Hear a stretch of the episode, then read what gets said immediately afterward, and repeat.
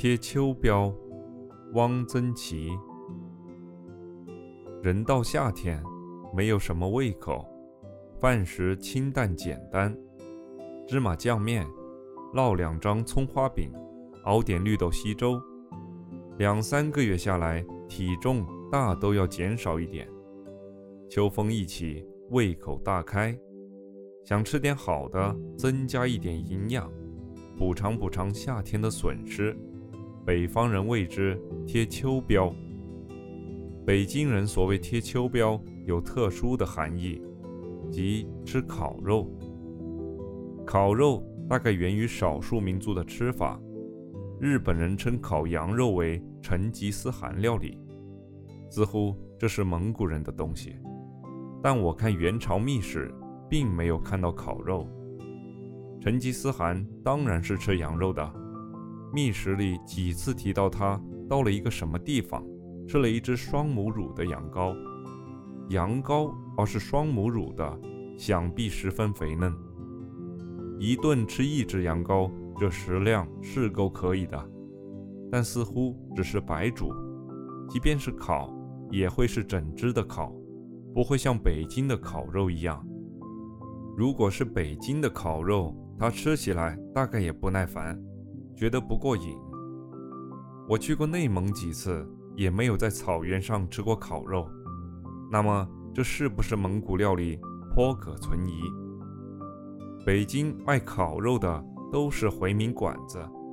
烤肉院原来有齐白石写的一块小匾，写的明白：“清真烤肉院。”这块匾是写在宣纸上的，嵌在镜框里，字写得很好。后面还加了两行注脚：“朱书无考字，因人所请，自我作古。”我曾写信问过语言文字学家朱德熙，是不是古代没有考字？德熙复信说，古代字书上确实没有这个字。看来考字是近代人造出来的字了。这是不是回民的吃法？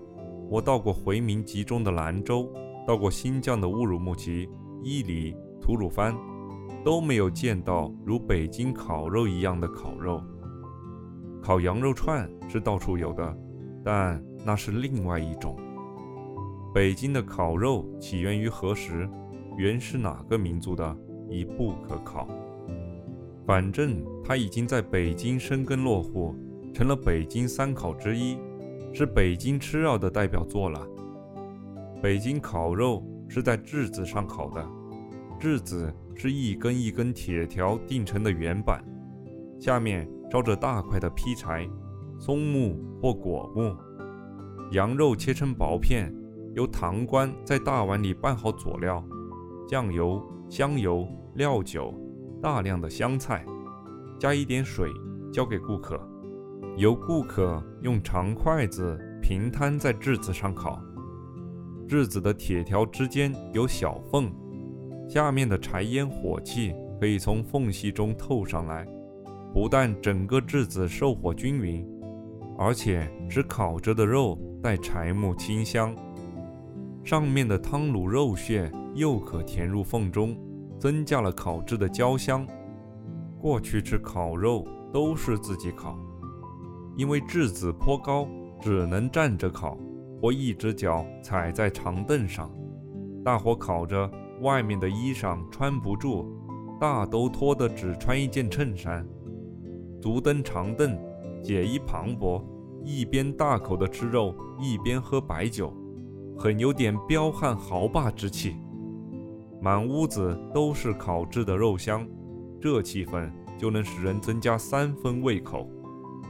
平常食量。吃一斤烤肉问题不大，吃斤半、二斤、二斤半的有的是。自己烤嫩一点、焦一点可以随意，而且烤本身就是个乐趣。北京烤肉有名的三家：烤肉记、烤肉院、烤肉流。烤肉院在宣武门里，我住在国会街时，几步就到了。常去，有时懒得去等质子，就派一个孩子带个饭盒烤一饭盒，买几个烧饼，一家子一顿饭就解决了。烤肉院去吃过的名人很多，除了齐白石写的一块匾，还有张大千写的一块。梅兰芳题了一首诗，记得第一句是“愿家烤肉就驰名”，字和诗当然是许姬传代笔。烤肉季在什刹海，烤肉流在虎坊桥。从前北京人有到野地里吃烤肉的风气，玉渊潭就是个吃烤肉的地方。一边看着野景，一边吃着烤肉，别是一番滋味。听玉渊潭附近的老住户说，过去一到秋天，老远就闻到烤肉香味。北京现在还能吃到烤肉，但都改成由服务员代烤了端上来，那就没劲了。我没有去过。内蒙也有贴秋膘的说法，我在呼和浩特就听到过，不过似乎只是汉族干部或说汉语的蒙族干部这样说。蒙语有没有这说法？不知道。呼市的干部很愿意秋天下去考察工作或调查材料，别人就会说哪里是去考察调查，是去贴秋膘去了。呼市干部所说贴秋膘，是说下去吃羊肉去了，但不是去吃烤肉，而是去吃手把羊肉。到了草原，少不了要吃几顿羊肉。有客人来。杀一只羊，这在牧民实在不算什么。关于手把羊肉，我曾写过一篇文章，收入《普桥集》，资不重述。